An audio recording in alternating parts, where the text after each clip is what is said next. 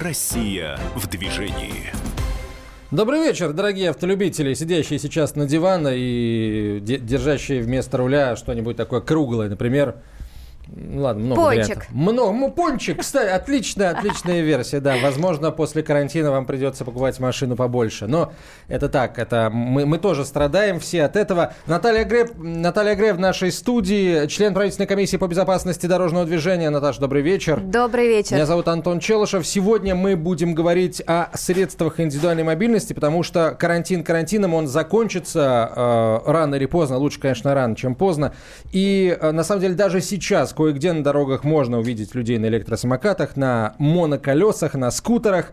Э, когда карантин закончится, их станет еще больше, и, видимо, еще больше, чем в прошлом году. В нашей студии начальник научного центра безопасности дорожного движения ВД России, полковник полиции Дмитрий Митрошин. Дмитрий Викторович, здравствуйте, рада вас видеть. Добрый вечер. Вот э, мы сегодня все так по чуть-чуть нарушили э, карантин, но между каждым из нас больше полутора метров. На студия просторная, широкая. Да, заходите, кстати, на, на сайт КП, радио КП, и сейчас посмотрите, что происходит в студии. Здесь прямо, ух, Здесь жарко, жарко, жарко, да. Заходите, у нас в YouTube трансляция идет и так далее. А, номера телефонов для ваших сообщений сразу а, напоминаю. В WhatsApp и Viber пишите на 967 200 ровно 9702, 967 200 ровно 9702. Может быть, у вас, дорогие друзья, есть мнение, мысли о том, что нам делать с теми людьми, которые передвигаются на электросамокатах, на моноколесах, на том, что назвали в прошлом году средствами индивидуальной мобильности. Пишите нам об этом WhatsApp и Viber или звоните в прямой эфир по телефону 8 800 200 ровно 9702. 8 800 200 ровно 9702. Но начнем. Слушайте, меня, например, очень интересует, как там сотрудники госавтоинспекции, особенно те, которые патрулируют улицы, как они работают вот в этих условиях э, довольно жестких карантинных мер, какие меры безопасности они как они себя защищают и как они э, следят за тем, насколько защищены люди, с которыми они работают. Вот каким-то образом режим личного состава ГАИ, Дмитрий Викторович, э, ну, в двух словах, изменился э, сейчас вот в связи с этой ситуацией? Ну, разумеется.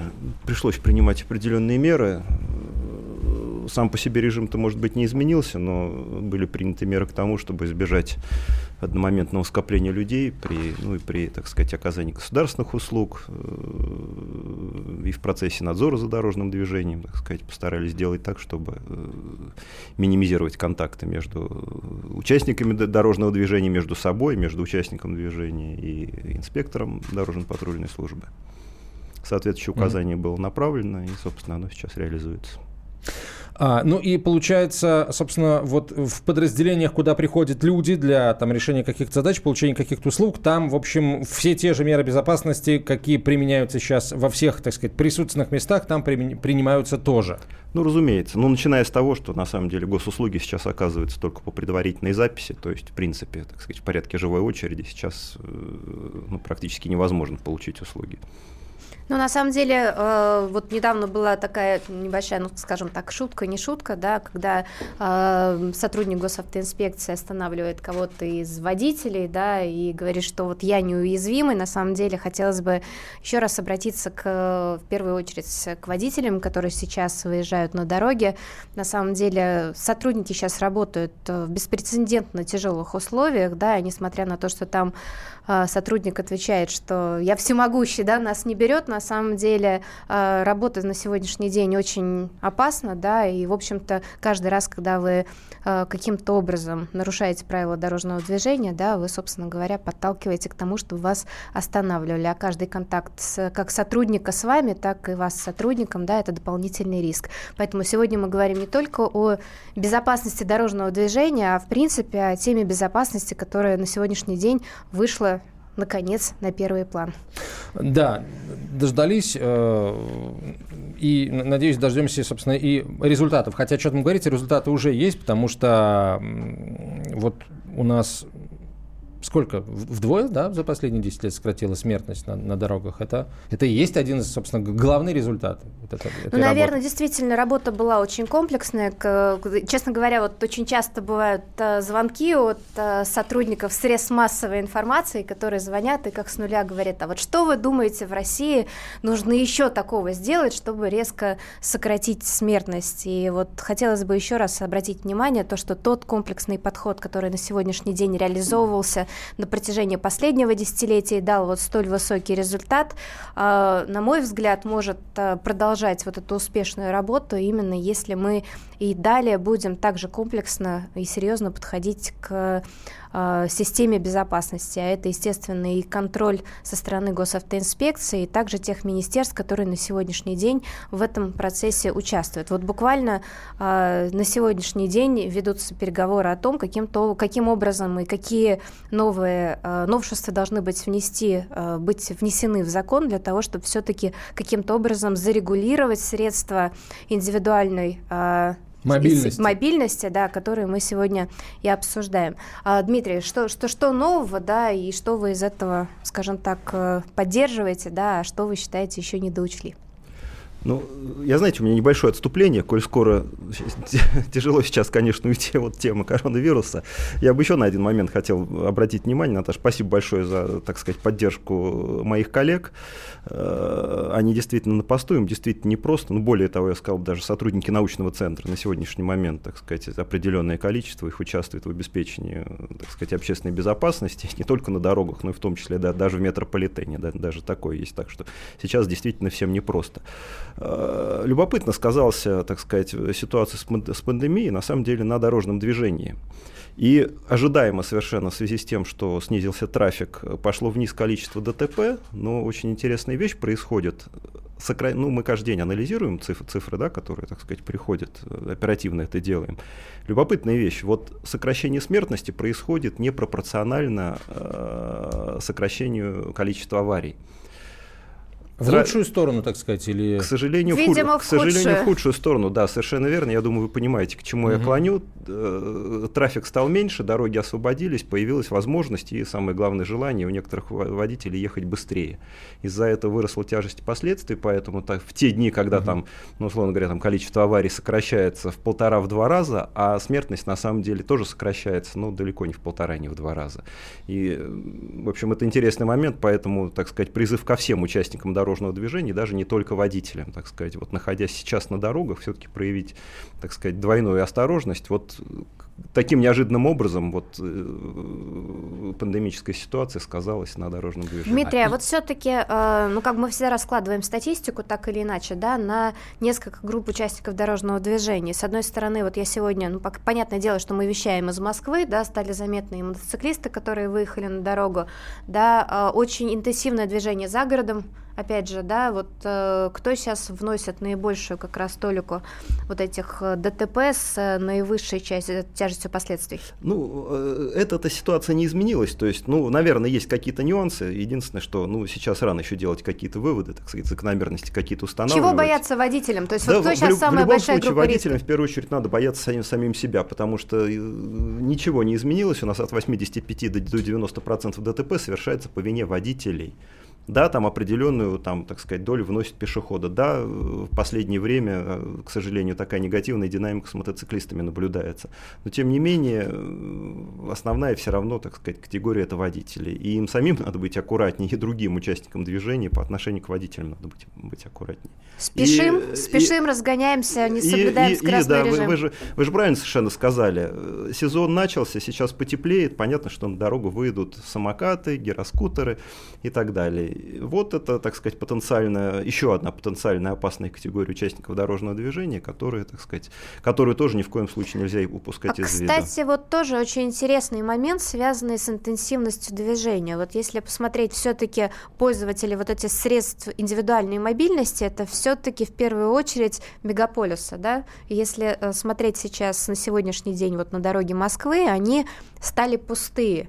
Да, какие риски, соответственно, э, несут именно вот эти средства индивидуальной мобильности, когда интенсивность движения очень сильно сократилась? Ну, смотрите, интенсивность движения их тоже сократилась пропорционально тому, как ушел трафик с э, городских улиц. Но это пока, потому что нам, скажем так, на сегодняшний день нельзя выходить на улицы, а вот э, когда все-таки люди про- выйдут... проблемы-то ровно те же самые. Когда появляется возможность ехать быстро, многие этой возможностью пользуются, соответственно, первыми под удар попадают самые уязвимые участники дорожного движения. Вот это пешеходы и, ну, по большому счету, на сегодняшний момент э, владельцы, ну, пользователи, так скажем, средств индивидуальной мобильности, они к ним приравнены. И, конечно, конечно, так сказать, попадут первыми под удар они. Именно их будут чаще сбивать, именно они чаще будут допускать там ошибки. А, кстати говоря, по тем же, по тем же причинам. Когда на, на, там, да, даже на тротуаре мало народу, то есть всегда есть желание поехать побыстрее там, на том же электросамокате, да, зная, что вероятность там с кем-то столкнуться относительно невелика. А вот что же сейчас будет происходить э, в новых правилах, да, в тех изменениях, э, касающихся правил дорожного движения? Кстати, мы эти изменения еще не видели, вот надо бы понять вообще, где они, когда да мы сможем... Вот их посмотреть-то можно, вот О, они на самом целый, деле. Да. Целый список, вот а, сейчас простите, мы обсудим. А, Дмитрий а когда они появились? Вот еще вчера их не было этих Нет, они, они появились, разговор об этом идет давно. Ну, с прошлой осени, около, да. Около, да, около полугода назад мы с вами встречались в этой же студии, в том же составе, и, в принципе, обсуждали ту же проблему, собственно. Э, а куда мы сдвинулись тогда? Вот в первую очередь мы тогда обсуждали ну, как раз ограничения по скорости. Смотрите, мы много что обсуждали, на самом деле, чтобы понятно была, так сказать, основа для нашего разговора. Так, давайте, я помню, сейчас мы перейдем как бы э, к следующей главе нашего разговора. Сейчас паузу сделаем, рекламу э, послушаем, а потом вернем в студию, продолжим разговор и подключим наших слушателей к этому разговору. А, в нашей студии начальник научного центра безопасности дорожного движения ВД России, полковник полиции Дмитрий Митрошин, Наталья Агре, я Антон Челышев. Оставайтесь с нами. Россия в движении. Продолжаем разговор. Э, в нашей студии начальник научного центра безопасности дорожного движения ВД России, полковник полиции Дмитрий Митрошин. Э, член э, правительственной комиссии по безопасности дорожного движения Наталья Агре и Антон Челшев. Говорим мы сегодня о средствах индивидуальной мобильности. Около полугода назад мы этот разговор начали. Тогда же стало понятно, что в какой-то перспективе появится ну, сначала проект, а потом, видимо, сами поправки там в, в правила дорожного движения. До вчерашнего дня мы об этих поправках не знали ничего. Сегодня, насколько я понял, Дмитрий из того, что вы сейчас сказали, эти поправки появились. Антон, давайте сразу поясню. Да. Ну, эти, эти поправки были и полгода назад. Поправки пока не, это же не принятое решение, нет соответствующего решения правительства Российской Федерации. Поскольку правила утверждены, правила дорожного движения утверждены правительством, вносится, соответственно, тоже постановление правительства. Вот проект этого постановления правительства разрабатывается уже достаточно долгое время. Так сказать, вот эту, этот крест, эту нелегкую ношу на себя взяло Министерство транспорта в плотном контакте с МВД России, так сказать, они, мы точнее, да, вот вместе работаем над этим проектом. На сегодняшний момент это уже, ну так скажем, второй заход э, э Минтранса в МВД России с целью согласования, уже официального согласования э, документа с, с МВД как, так сказать, заинтересованным органом, заинтересованным федеральным органом исполнительной власти. Вот. Я вам, собственно, показал этот документ, просто вот сегодня он, так сказать, попал мне на исполнение, и, соответственно, я вот даже уже готов, готовясь к эфиру, там наискосок его пробежал, многие вещи были, так сказать, известны, где-то какие-то нюансы новые появились, то есть я-то, собственно, моя мысль-то о том, что оно появилось не сегодня. Нет, это Сам да. проект появился достаточно Вот и давно, хотелось бы он... понять, э, собственно, э, вот э, текст этот правительственный, да, что он из себя представляет и какие там нюансы вот эти самые новые? Ну, там не то, что нюансы, это прежде всего комплексный подход, э, так сказать, к решению вот этой проблематики. То есть мы-то э, четко понимаем, что один из ну, ключевых путей для того, чтобы обезопасить э, вот этих пользователей средств индивидуальной мобильности в дорожном движении, э, это установление их правового статуса. Ну, правовой статус, понятно, по классической схеме, права, обязанности и ответственность. Вот их права и обязанности как раз должны быть установлены правилами дорожного движения. Соответственно, надо посмотреть весь спектр взаимоотношений в процессе, даже в процессе дорожного движения, которые могут возникнуть. Там их между собой, между ими там, и велосипедистами, между водителями и транспортными средствами, пешеходами. То есть это, так сказать, целый комплекс вопросов. Поэтому сам по себе даже вот объем поправок, вот он на сегодняшний момент там порядка, там, если не ошибаюсь, 25 страниц. Это только проект постановления по внесению изменений в правила дорожного движения. Поэтому в двух словах описать его будет достаточно тяжело. Значит, если очень коротко, так сказать, тот, ту концепцию, которую предложил Минтранс, то есть вот э, средства индивидуальной мобильности, а точнее лица, использующие средства индивидуальной мобильности, выделяются в отдельную категорию. Я напомню, на сегодняшний момент они у нас входят в категорию пешеходов.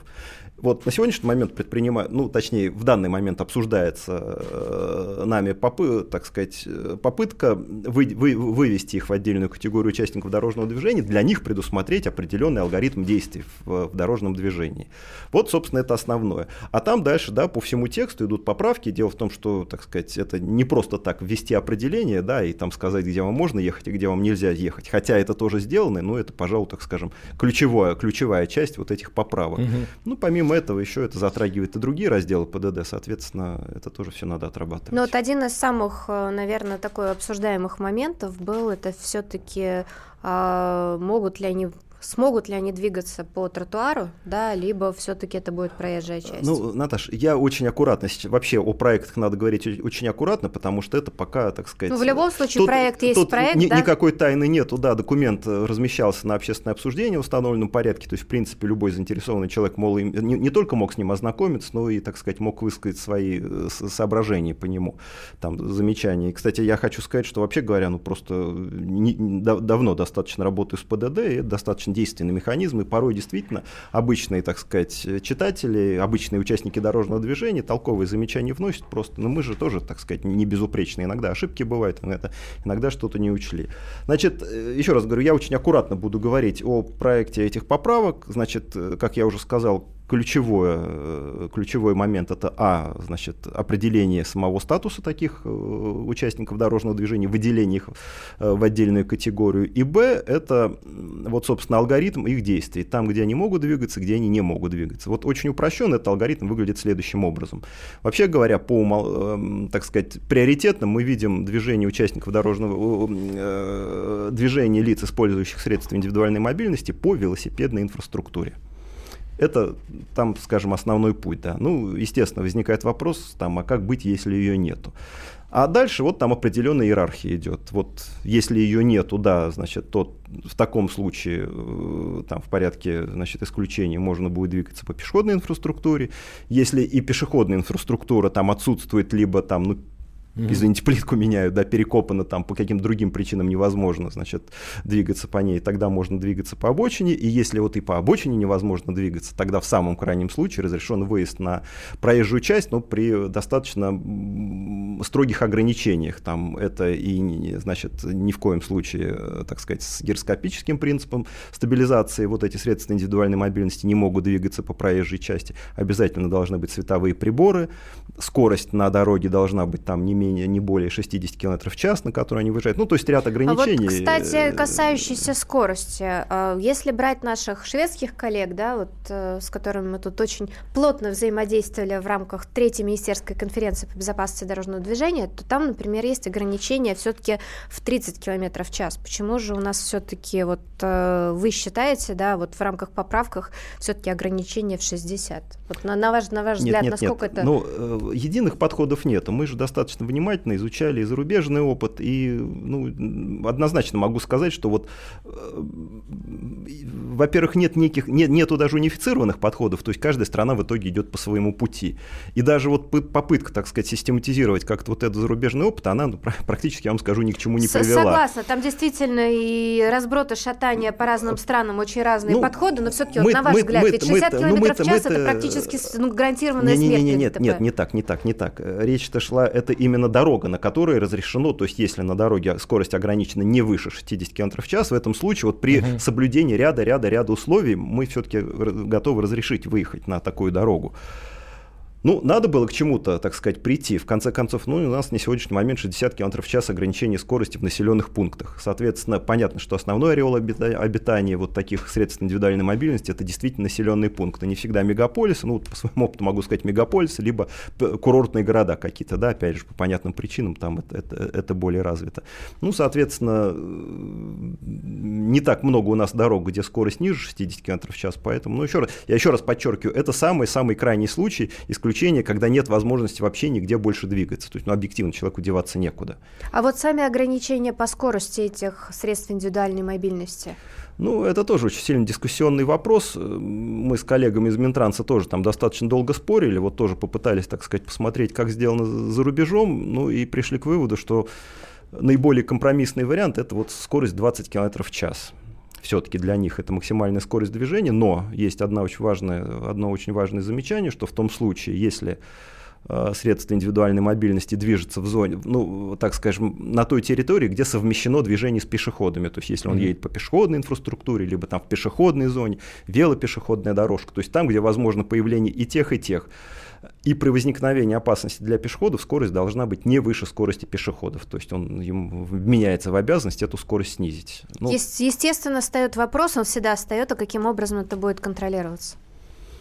Ну, так же, как сейчас это контролируется. Есть надзор, надзорные органы, Не, я в хорошем смысле, да, вот, например, есть, есть камеры полиция. на проезжей части, да, они, наверное, а, кстати, а, а будут ли какие-то номера да, которые будут считываться теми же самыми камерами. Потому что на пешеходной инфраструктуре вообще камер нет, если я правильно понимаю, они в принципе сейчас ну, не предназначены для контроля. Все-таки, если говорить о перспективе, то значит ли это, что у средств индивидуальной мобильности появятся какие-то тоже номера, которые будут попадать в некую базу, либо... Об этом не идет речи сейчас. Я, в общем, не хотел бы сильно вдаваться в подробности, просто на, сегодня, на сегодняшнем... Ну, надо понять только одну вещь. На сегодняшний момент очень тяжело подвести правовую основу под э, вообще какие-то, так сказать, средства внешней идентификации вот этих транспортных средств. То есть, условно говоря, там заставить зарегистрировать их невозможно. Там все проистекает из того, что эти, эти, эти средства,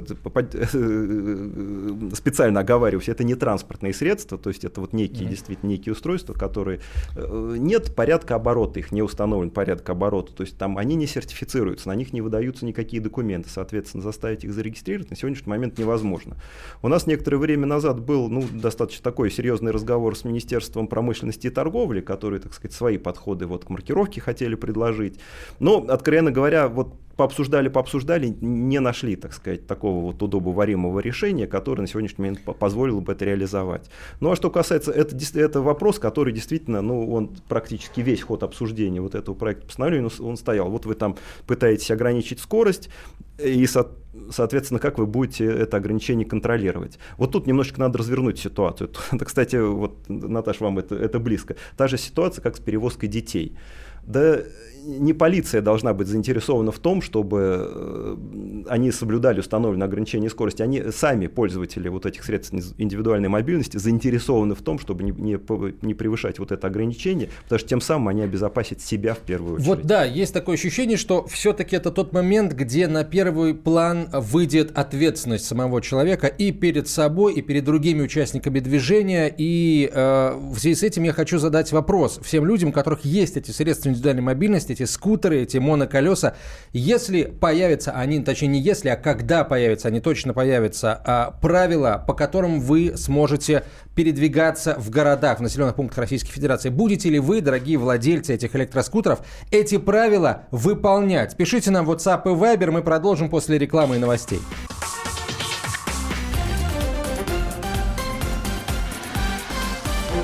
Россия в движении.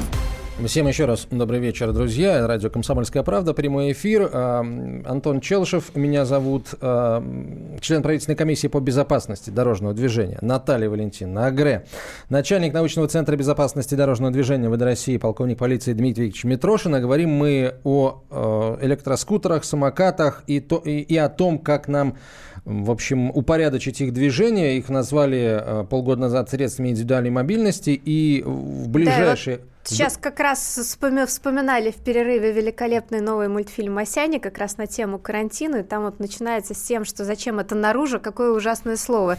Я вот тоже с коллегами сейчас обсуждали, что вот средства индивидуальной мобильности, какое-то тоже жуткое словосочетание, поэтому не нужно ими пользоваться, мне кажется, это как-то не, не камельфо, реально, вот летаете как-то, и выглядит это все не очень солидно, и, кстати, крайне небезопасно. И, кстати, закончили мы э, прошлый как бы эфир перед паузы, как раз рассуждая, да, что должно быть а, тем самым а, механизмом, который бы заставлял участников вот пользователей, да, этих средств индивидуальной мобильности, еще раз жуткое, жуткое словосочетание, вот, э, все-таки обезопашивать самих себя. Вопрос, друзья, а в ближайшее время, мы надеемся, да, будут приняты поправки, э, там, изменения в правила дорожного движения, а, которые будут регулировать перемещение людей на средствах, прости, Наташа, я каждый раз теперь буду так говорить, на средствах индивидуальной мобильности. Не, вы можете прости, говорить, Наташа, на можете средствах... говорить СИМ, а, аббревиатура. На да, симках. Если, на симках. если это, да, более благозвучный путь. Так вот, друзья, я сейчас обращаюсь ко всем тем, у кого они есть, эти самые электросамокаты, скутеры, симки, монокар... у кого есть симки. симки. Да.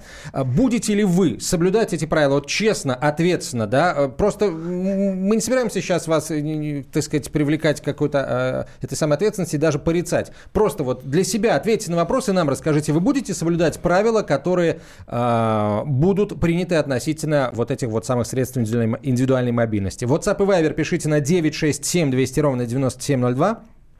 967 200 ровно 9702 или звоните в прямой эфир по телефону 8 800 200 ровно 9702. 8 800 200 ровно 9702. Туда же э, в догонку вопрос, соответственно, э, водителям, вопрос пешеходам. Э, на, насколько вам мешают люди, которые перемещаются на средствах индивидуальной мобильности. Э, ну и, и вопрос, опять же, людям, которые этими средствами индивидуальной мобильности э, обладают и на них перемещаются. Вам вообще как по, в городе опасно, безопасно? Вы как себя чувствуете, когда по городу летаете? Или вы не летаете, вы молодец? В общем, обо всем нам как следует расскажите по порядку. Викторович, кстати, продолжая логику, а если это симки, значит, те, кто их водят, это симакаты? Симакатор, симоводы. Наталья Валентиновна, вы поздно подключились к обсуждению проекта, мы бы это мы могли бы, да, и внести. Ну вот что нам стоит это... на самом деле? Так или иначе, информационная работа – это важнейшая Конечно. составляющая, поэтому уважаемые симакаты, да, как бы с ними да, предстоит очень да. большая работа. Нам пишет слушатель, требуется приоритет для средств индивидуальной мобильности при маневрах относительно автомобилей. Слушайте, ну мы уже пришли к тому, что, в общем, не придется водителям на средствах индивидуальной мобильности маневрировать там, где едут автомобили. Там это самый крайний случай, это крайнее правое положение на проезжей части, и, в общем, не смей носа высовывать левее. А все-таки про скорость. Дмитрий Викторович, все-таки с какой скоростью вы считаете, смогут они э, разгоняться, если они едут все-таки по проезжей части, например, да? То есть как бы пешеходную зону мы обсудили, а вот все-таки по проезжей части. Вот, Наташа, очень, я на самом деле очень, так сказать, два вопроса прозвучали один за другим. И, а вернее, даже так, у нас еще до, до перерыва началось, да, контроль, значит, э, будут ли соблюдать и с какой скоростью должны двигаться. Вот я еще раз возвращаюсь к тому, с чего, так сказать, э, э, к тому, что тогда сказал, просто фактически повторюсь тут надо ситуацию перевернуть именно с точки зрения участника дорожного движения. Более того, мы с коллегами из Минтранса, когда вот, так сказать, обсуждали и до сих, до сих пор на самом деле обсуждаем вот эти поправки, мы, так сказать, как в качестве отправной точки взяли ту позицию, что правила, учитывая, что реальный контроль установить, э, так сказать, систему контроля установить будет очень непросто, ну, по известным всем причинам, да, именно потому, что они там не, у них нет номеров, там, там камеры не смотрят на тротуары, там тем более в парке и так далее. То есть вот отправной точкой было то, что правила надо э, для них придумать таким образом, чтобы они прежде всего были удобны им. То есть, чтобы им самим интересно и удобно было пользоваться этими правилами, чтобы именно э, пользователи вот этих средств индивидуальной мобильности поняли, что это наиболее оптимальный для них вариант, там, обеспечить безопасность себе не в ущерб собственной мобильности. Вот, поэтому, ну, со скоростью, я еще раз повторюсь, что вообще говоря, максимальную скорость для них было предложено установить 20 км в час, это скорость, которая, ну, относительно безопасна в том случае, если, э, значит, э, что-то произойдет. Ну, во-первых, надо понимать, что помимо столкновения может быть такая вещь, как просто банальное падение, потому что нельзя сравнивать там электросамокат, каким бы скоростным, каким бы безопасным там он ни казался на первый взгляд, даже с велосипедом. Потому что в условиях, когда единственное, что, так сказать, объединяет пользователя с этим средством индивидуальной мобильности, да, это вот эта маленькая площадочка и, так сказать, подошва э, обуви, потому что никак он на нем не удерживается, соответственно, когда маленькие колесики малейшего, так сказать, препятствия на проезжей части, там это может быть камешек, это может быть выбоина, это может быть даже там разметка, да, например, дорожная, да, если термопластиком нанесена, она может привести к тому, что э, ну, человек просто теряет устойчивость, ну, грубо говоря, падает и может попасть под колеса проезжающей мимо машины, соответственно, вот э, поэтому еще раз повторюсь, тут вот, ну, вот на самом ограничение деле, должно быть в первую очередь да, в голове все, все равно у, человек должен где-то получить, да, вот я, например, никогда таким образом об этом не задумывалась, хотя не то, чтобы я пользователь, да, но вот э, все-таки, да, то, что э, самокат штука менее э, безопасная, чем конечно, велосипед. Конечно. Почему и главное, откуда люди об этом должны узнавать? Просто у нас как-то все время так получается, что у нас сначала э, становится что-то очень популярным, да, а потом мы начинаем задумываться, каким образом человек себя должен вести. Вот все-таки водитель транспортного средства на сегодняшний день, он как, как минимум обучается в автошколе, да, и получает э, разрешение на управление транспортным средством. А что вообще должен человек, который просто арендовал, либо встал на самокат? И куда ему зайти, да, о чем почитать? И просто на сегодняшний день, сколько я понимаю, эта информация нигде не консолидирована. Даже, кстати, среди, э, ну вот, э, транспортного блока Москвы, который так или иначе на сегодняшний день является и арендатором да, вот этих э, средств индивидуальной мобильности, и, в общем-то, скажем так, предоставить он их предоставляет, а кто будет заниматься образованием. Арендодатель. Арендодатель, да? А, ну, э, нет, здесь все достаточно просто. Вот э, лицо, использующее средства индивидуальной мобильности, это участник дорожного движения. Собственно, об этом. А он и сейчас участник дорожного движения, пока что в качестве пешехода. Если, так сказать, вот наши планы будут реализованы, то он уже в качестве самостоятельной категории участников дорожного движения. Есть общие требования правил дорожного движения ко всем участникам дорожного движения знать и соблюдать требования правил соответственно, установлена ответственность на, за нарушение их. Эм, поэтому, ну, первое, куда надо залезть, собственно, это правило дорожного движения. Это документ открытый, и он далеко не только для водителей, он и для пешеходов, и для велосипедистов, и в скором времени для лиц, которые используют эти средства индивидуальной мобильности. Поэтому это первый документ. Э, я сейчас немножко прожектерством займусь, если позволите, потому что я знаю, что ну, э, сложно как бы, да, вот как-то отрегулировать вопрос продажи э, средств индивидуальной мобильности таким образом, чтобы ну, люди э, как-то как обещали, что ли, что они ну, будут ездить по правилам. Что если, например, ну, предположим, в момент продажи этих средств индивидуальной мобильности человеку предоставляется определенный там документ, э, и он его заполняет, и в котором, э, документ, в котором он обязуется а, а, выучить там ту часть правил дорожного движения, которая касается его как водителя, собственно, э, средства индивидуальной мобильности и там а, документы официальные с там указанием паспортных данных, места жительства и прочее, прочее. И, соответственно, эти документы, не знаю, ну, например, там потом в, в госавтоинспекцию там, или как-то Да как даже элементарный онлайн-курс да. с каким-нибудь тестом, да, это не права, но, по крайней мере, что прочитал вот эти правила, потом ты прошел тест, ответил хотя бы, ну, как бы, что ты понял, да, что там написано, да, и после этого иди себе катайся. Мне почему-то все время кажется, я вот прям э, заранее прошу прощения, но вот сейчас там с пандемией, да, действительно, там все, все средства массовой информации подключились к информационной работе, и мы вот сейчас все, да, как бы усваиваем те правила безопасности, которые нужно, чтобы сбежать вот этой опасности. Если говорить о теме безопасности дорожного движения, то я бы хотела напомнить, что у нас в день на российских дорогах в среднем гибнет более 50 человек в день. Это постоянная пандемия, да, и почему-то вот когда э, возникают вот эти обсуждения, да, что мы все время всех ограничиваем прав, в правах. Вот сейчас маски запретили, да, производить там всем, кому не лень, хотя всего лишь навсего, а кому повредить, скажем так, та, та самая левая маска. А вот когда человек выезжает на проезжую часть со скоростью которую он, в принципе, даже не знает, какую, да, просто сел и поехал. Здесь мы вроде как-то всех ограничиваем. Поэтому, на мой взгляд, это все-таки не, не очень понятно, потому что, с одной стороны, у нас президентом ставится задача сокращения смертности на российских дорогах, а с другой стороны, мы все время стесняемся, да, да заставить да, да, да. кого-то, да, выучить больше правил, выучить, да. либо понять свои обязанности, либо пройти какой-то тест, либо сдать по-нормальному там справку, да. Вот мне кажется, что это все-таки несоизмеримая угроза, которая происходит каждый день на протяжении Дмитрий последних Викторович. лет? Э, непростой вопрос вы затронули, вот в двух словах сейчас не скажешь об этом. Э, ну, давайте так, все-таки надо с чего-то было начать. То есть, конечно, надо будет посмотреть, во-первых, я говорю, если действительно удастся там, так сказать, э, провести соответствующие поправки в правила дорожного движения, надо будет посмотреть, как это будет работать. Мы тоже понимаем, мы тоже сейчас идем, так сказать, ну, по наитию. Я еще раз повторюсь, нигде нету вот готового, так сказать, шаблона, по которому можно было бы поступить и однозначно сказать, что это сработает. Конечно, надо смотреть, действительно, надо будет, конечно, нужно будет подключать пропаганду. Я еще раз повторюсь, вот ключевая точка была, правила должны быть удобны для самих пользователей. Вот пусть они сами э, поймут, что им удоб, удобно будет их.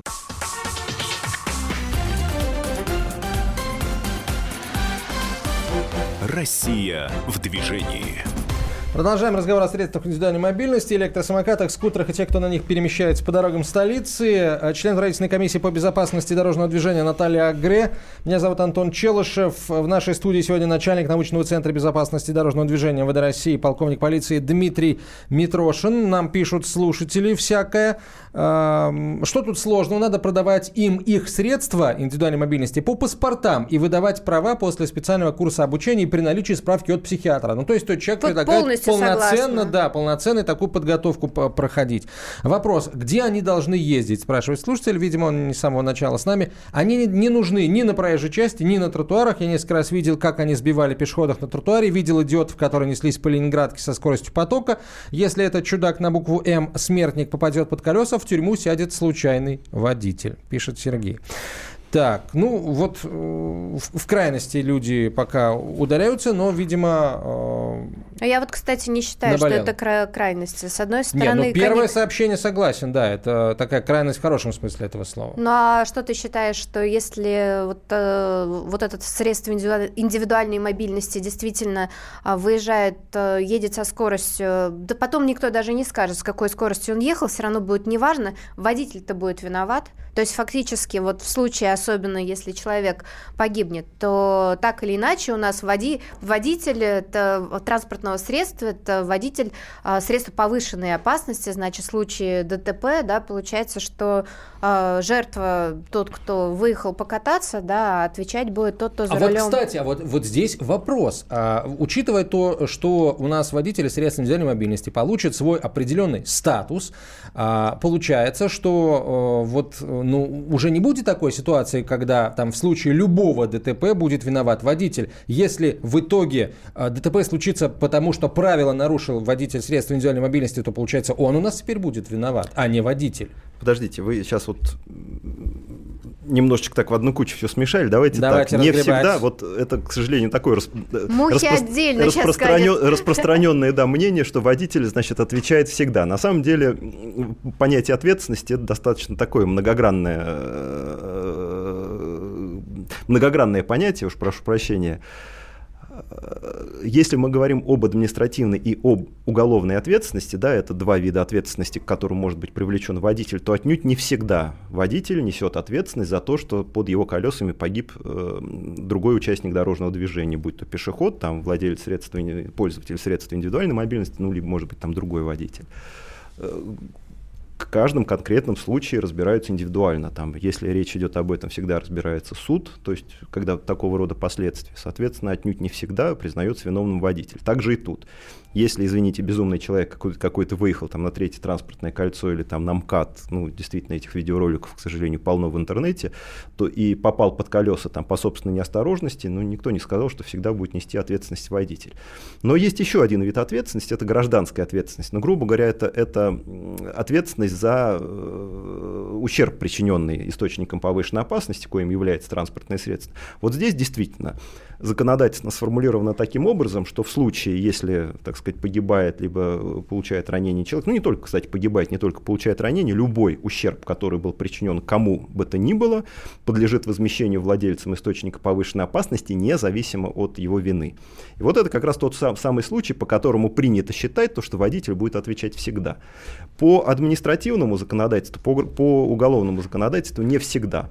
По гражданскому, да, ну там тоже, я сейчас не хочу погружаться на самом деле глубоко вот в эту тематику, там тоже есть э, э, практикующие юристы, э, тут гораздо, так сказать, больше меня скажут и гораздо более точно. Там тоже есть определенные особенности, действительно не всегда отвечает владелец источника повышенной опасности. Там, Дмитрий если был умысел, но здесь все равно был... конфликт получается, потому что вы, с одной стороны, говорите, что все-таки это должно быть удобно для тех, кто а, пользуется средствами индивидуальной э, мобильности, а вот ответственность все равно как бы идет на водителях. Мне кажется, что это все-таки, ну, как бы я понимаю, вся, что вы не сейчас... Не, вся, не вся ответственность, не вся, еще раз говорю, люди-то боятся другой ответственности. Я уж прошу прощения, там, боятся, чтобы меня в тюрьму не посадили, да, если я там кого-то задавлю, ну, вот я, вернее, боюсь, да, вот я уж там заведомо упрощаю, да, речь-то. Вот тут это не работает. Это не значит то, что если он попадет под колеса, человек, там, водитель обязательно, который его там угу. переехал, обязательно посадит в тюрьму. Да нет, ничего подобного. Гражданский вред – это другой вопрос. Ну, там есть э, ОСАГО, собственно говоря, тоже защищает, защищает вот как раз права там владельца источника повышенной опасности. И на сегодняшний степени. день в том числе, то есть получается, ну, что а почему если... нет, конечно.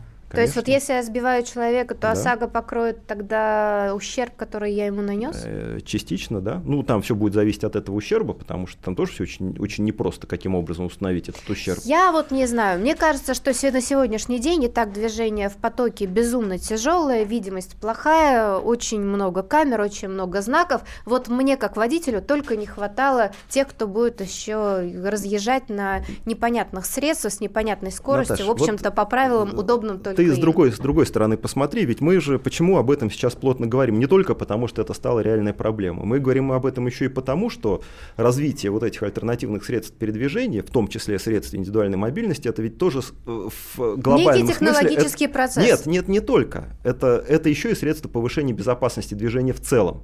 Потому что человек, пересев с автомобиля, он себя исключил из процесса дорожного движения как, как основную опасность для остальных. Еще раз говорю, 85-90% ДТП происходит по вине водителей. И вот если человек поехал на работу не на э, своем личном автомобиле, да, а там воспользовался общественным транспортом, либо самокатом, либо самокатом как средством подскока, да, вот то, что называется там от дома добраться до станции метро или там от станции метро добраться до офиса, он с дороги ушел он тем самым сделал эту дорогу безопаснее.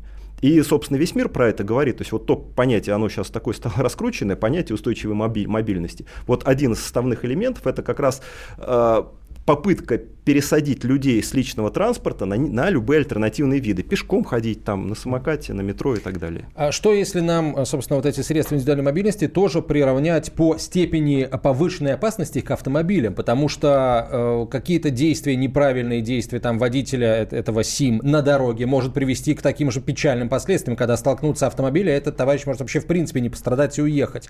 И то же самое касается и э, пешеходной и велопешеходной Кстати, инфраструктуры. еще и навыков вождения, которые люди теряют за зимний период, потому что я еще раз хотела бы напомнить, что у нас, в принципе, ну, в лучшем случае, если месяца 4 можно пользоваться этими средствами индивидуальной мобильности, потому что все остальное время на скользком, И поэтому и тоже, и поэтому тоже, да. Минуту у вас, Дмитрий Викторович, прошу.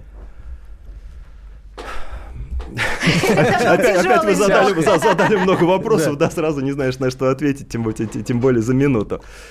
Давайте посмотрим, давайте попробуем, так сказать, посмотреть, хотя бы вот первый шаг сделаем, посмотрим, как это будет работать. Станут видны ошибки. Наверное, эти ошибки будут. А там, ну, уже будем, так сказать, принимать решения, исходя из тех реальных опасностей, которые могут, могут возникнуть. Ну, еще раз, а, безопасное передвижение на самокатах, скутерах, это, это полностью, целиком и полностью ответственность людей, которые этот самокат, скутер покупают себе, покупают своему ребенку и... Э... Заглядывайте в правила дорожного движения, старайтесь обезопасить себя и других. И будьте готовы эту ответственность, что называется, нести. Но всем удачи в любом случае, удачи на дорогах. Дмитрий Митрошин, начальник научного центра безопасности дорожного движения ВД России. Наталья Агре, член правительственной комиссии по безопасности дорожного движения. Я Антон Челышев. До встречи через неделю. Россия в движении.